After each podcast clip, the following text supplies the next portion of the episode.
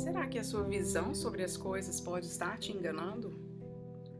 Quais são os pontos de vista que você tem que pode estar te distanciando da realidade? Então, esse vai ser o tema da nossa leitura do dia. Então, olá, Lu, seja bem-vindo. Estamos de volta aqui com mais uma edição onde a gente reflete sobre algum tema dos livros ditados pelo espírito de Hamid. E hoje, o tema da nossa leitura vai ser a verdade. E é também uma leitura do livro Renovando Atitudes, se você está chegando aqui pela primeira vez, meu nome é Natália Paz. Toda quarta-feira eu deixo aqui uma leitura nesse podcast para a gente refletir junto aí, através da visão do espírito de Hamid sobre aí as nossas adversidades da vida. Então vamos começar? Então Pilatos então lhe disse: Sois, pois, rei? Jesus lhe replicou: Vós o dissestes, eu sou rei. Eu não nasci nem vim a este mundo senão para testemunhar a verdade. Qualquer que pertença à verdade, escuta a minha voz. Não vemos a verdade conforme afirmou Jesus Cristo, porque nossa mente trabalha sem estar ligada aos nossos sentidos e emoções mais profundos. As ilusões nos impedem que realmente tenhamos os olhos de ver.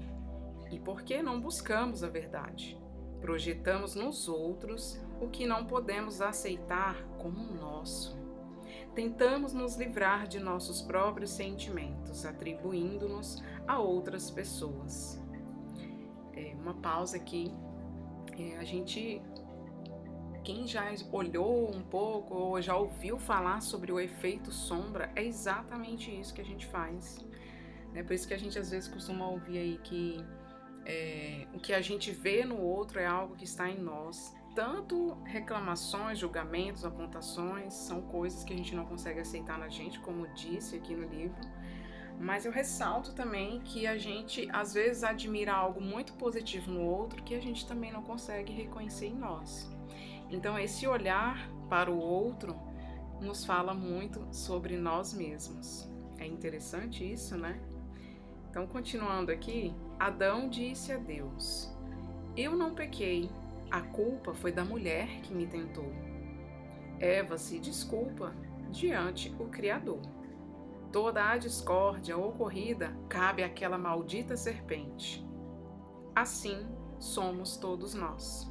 Quando desconhecemos os traços de nossa personalidade, condenamos fortemente e responsabilizamos os outros por aquilo que não podemos admitir em nós próprios.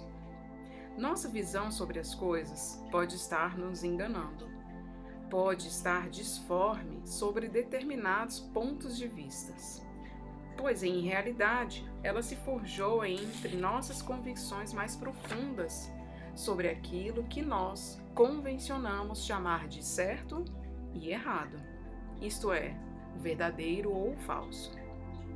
Na infância, por exemplo, se somos repreendidos duramente por demonstrarmos raiva, se formos colocados em situações vexatórias por aparentarmos medo, ou se formos aí ridicularizados por manifestarmos afeto e carinho, acabamos aprendendo a reprimir nossas emoções por serem consideradas feias, erradas e pecaminosas pelos adultos insensíveis e recriminadores. Gente, isso é tão sério, né? É, a gente escuta muito, é, às vezes tá até batido, tá até meio cansativo, ai, uma ferida da criança interior, mas muitas dessas é, é, essas travas que a gente tem, essa visão distorcida sobre nós, que nos distancia até da nossa própria verdade, vem muito dessas repressões da nossa infância, dessas, dessas coisas que a gente sofre e sem culpados, né? Não estou apontando culpados aqui, porque muitas vezes é, tudo acontece da forma com que as pessoas acham melhor fazer, com aquilo que elas aprenderam na vida delas. Então, não existem culpados. Existe hoje a nossa necessidade de nos conhecer e identificar esses pontos para poder, claro, liberar, ressignificar, inclusive você se identificar aí com essa questão de infância, depois dá uma olhadinha aqui na legenda desse áudio,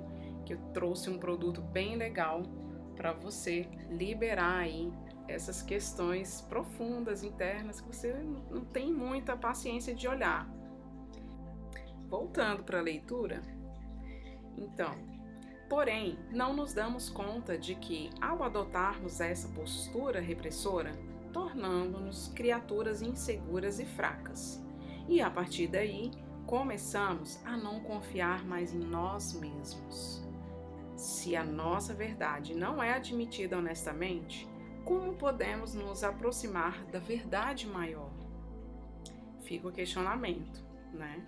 Se a nossa verdade não é admitida honestamente, como que a gente vai se aproximar de uma verdade maior? Isso é tema de muito tratamento aqui dentro do meu consultório, né? Por conta de, dessas repressões. Na maioria das vezes eu vou tratar alguma coisa, a gente acaba batendo na infância, né?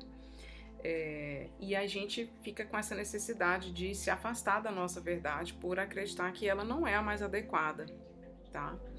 Então é muito importante a gente ter essa consciência de que enquanto a gente não reconhece não admite, às vezes, as nossas dores, as nossas fraquezas, também as nossas vitórias, as nossas conquistas, a gente fica afastado mesmo dessa verdade, a nossa própria verdade, a verdade da vida, a verdade maior, enfim.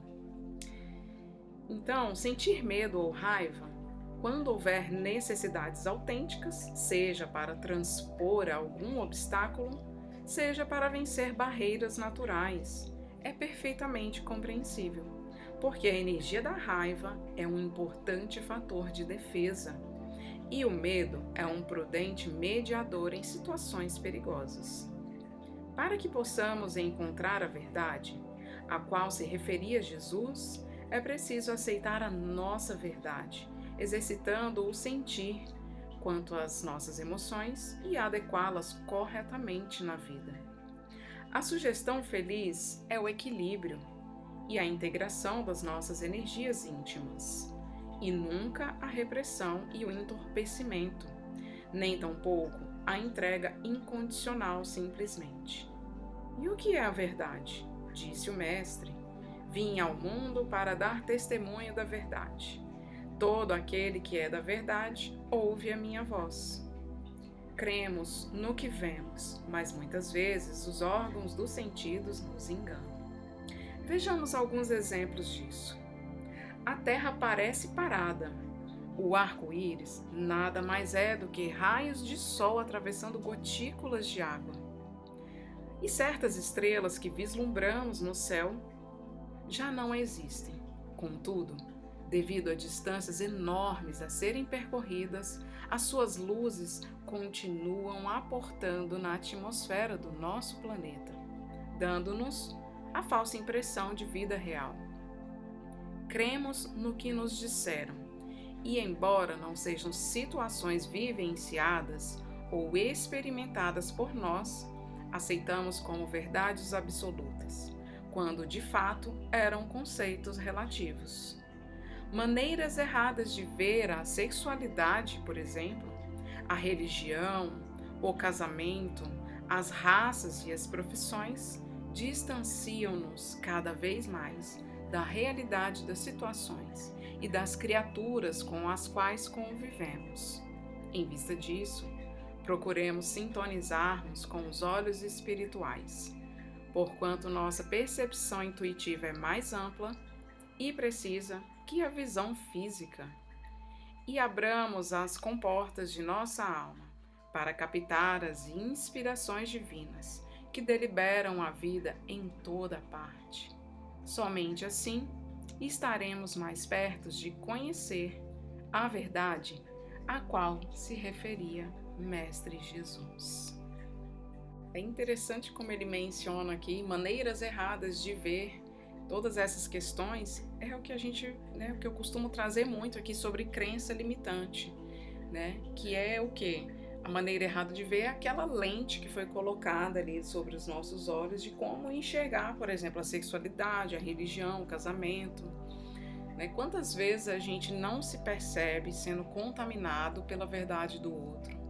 Quantas vezes você está ali com um pensamento, uma decisão convicta e de repente alguém vem trazer o ponto de vista para você e acaba te convencendo a acreditar na mesma coisa que ela acredita. Né? Então, isso é um, um exemplo bem fácil, bem típico de como a gente acaba se afastando da nossa verdade. Então, é importante que a gente preserve a nossa verdade.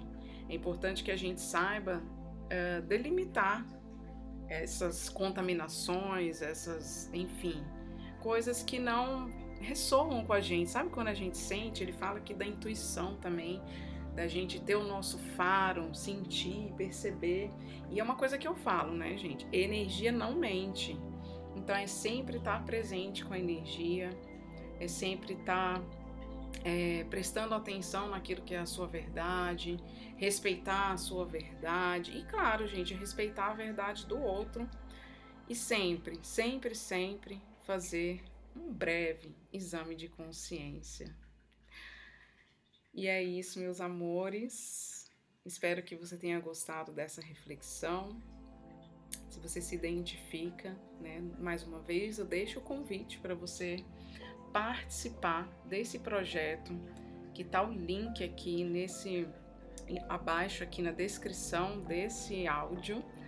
É só você acessar e se você sentir o chamado no seu coração, vem participar do Eleva para a gente liberar aí essas questões de crenças limitantes, principalmente da tua criança interior. E é isso. Desejo que você fique bem. Até a próxima. Para mais informações, se quiser me conhecer, é só acessar arroba Natália Luminar. Gratidão.